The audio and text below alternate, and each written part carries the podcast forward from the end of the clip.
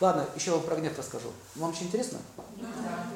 А, как проиграл царь Дарий Александру Великому? Великий, могущественный император Персии. Чтобы было понятно, ну, примерно как сейчас Соединенные Штаты по могуществу. И вот такая маленькая Македония. Какие шансы? И когда он проиграл за счет гордыни и проиграл за счет своей, своей вот этой вот гневливости. Значит, Дарье ему было 60 лет тогда уже. Взрослый, царь, реализованный. И какой-то пацан 23-летний приехал. Там сколько, 25-23 года было. И Александр, он был э, очень умный, он все время слушал мудрецов. Вот это был его плюс. Он все время уважал и слушал мудрецов. Поэтому фортуна вся была на его стороне.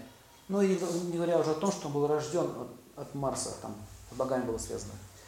И он говорит, смотрите, говорит, внимательно, он растянул свои войска. Он показывает мне свои, свои мышцы. Показывает, пацан, смотри, на кого ты идешь. Он не уважает меня. И это хорошо. Смотрите, это хорошо. Расслабленное состояние. Значит, что я сейчас делаю? Я узнал о Дарье много. Там разведчики у него были, сообщали. Он изучил его характер.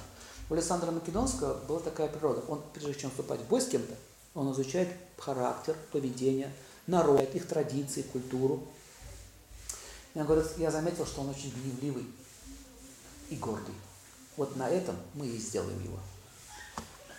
Я сейчас, говорю, он что сделал? Собрал войска вот так вот клином, пробил вот так вот брешь, прямо подъехал к его колеснице и не убил его. Подъехал к его колеснице, плюнул в лицо, показал там факи, мудры разные. Погорцевал и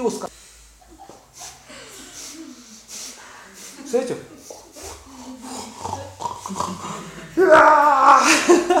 И он говорит, Александр, ты уже был у него. Достаточно было метнуть копье, ты мог бы его убить. Он говорит, нет, если бы я убил Дария, они поставили умного полководца. Слышите? Он бы на это не повелся. А мне нужен Дарий живьем, чтобы он сейчас глупости делал. Все, он ее ввел в какое состояние? Нет. Лишил мозгов. Армия без мозгов. Огромная, могущественная, а мозгов ноль. И он что начал делать? Ловушки поставил и мотал это туда, сюда, туда, сюда. И вот это поворотливо, этот армата, за ним. Поймать, убей, гада! Поймать, убей! Вот она себя поворачивалась, спиной повернулась, сзади лучники. Опять повернулись, опять сзади. И они все время спину себе подставляли. Их просто там рядами клали. И там все цари, которые поняли, что надо бежать быстрее, что царь не меняем, сейчас еще и нас положат, короче говоря, они просто побросали свои войска, ну, этого царя, и все разбежались в разную сторону. Нормально он их сделал?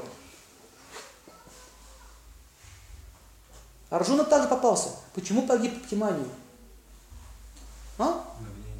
На гневе. То же самое. Смотрите, что сделал. Они его дразнить стали. Они его дразнили, дразнили. И он дал клятву. Вот эта дурацкая идея, давать клятвы, да? Дал клятву.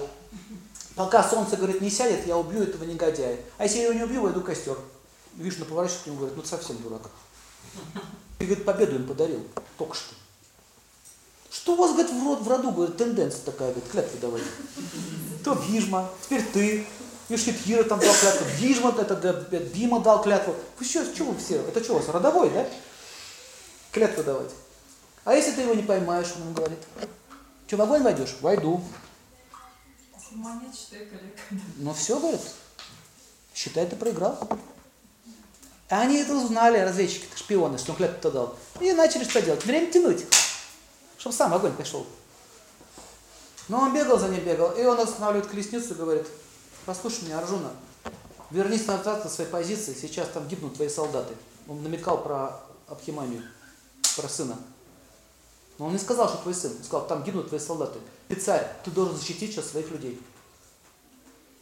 Нет, я дал клятву, я должен поймать этого царя. Он говорит, ну что ж, я всего лишь колесница. Приказывайте, Ваше Величество. Видите, в чем была беда? Кто убил на самом деле сына? Видите? Ну, не послушал. Ну, кто где такой? Давайте.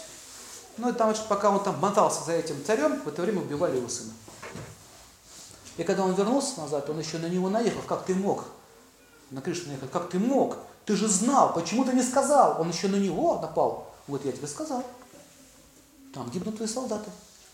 разве твой сын не солдат твоей армии? А разве вот эти солдаты, которые гибнут там сейчас, не являются чьи-то сыновьями? Почему ты, когда я сказал гибнут солдаты, ты не отреагировал, если я сказал, что гибнет твой сын, ты прискакал бы? То есть тебе получается, жизнь этих солдат не важна? Интересный философский момент. И ты еще потом меня обвиняешь в гибели моего, своего сына? Вот это характер Бога. Очень интересный момент. Он никогда не будет помогать вам, если вы его не слушаете. Даже зная, что погибнут все ваши близкие, он может намекнуть, но вмешиваться не будет. Интересный момент. Думаете, он его не любил, Тимоня? Ну, на руках держал. Когда он родился, только он его брал на ручки, все его потом благословляли, он взял маленького этого ребенка, и он заплакал. Он уже знал, чем закончится. И он сказал, твое имя войдет в историю. Этот человек будет прославлен в веках. Вот такой благословение он дал. Сейчас мы о нем говорим.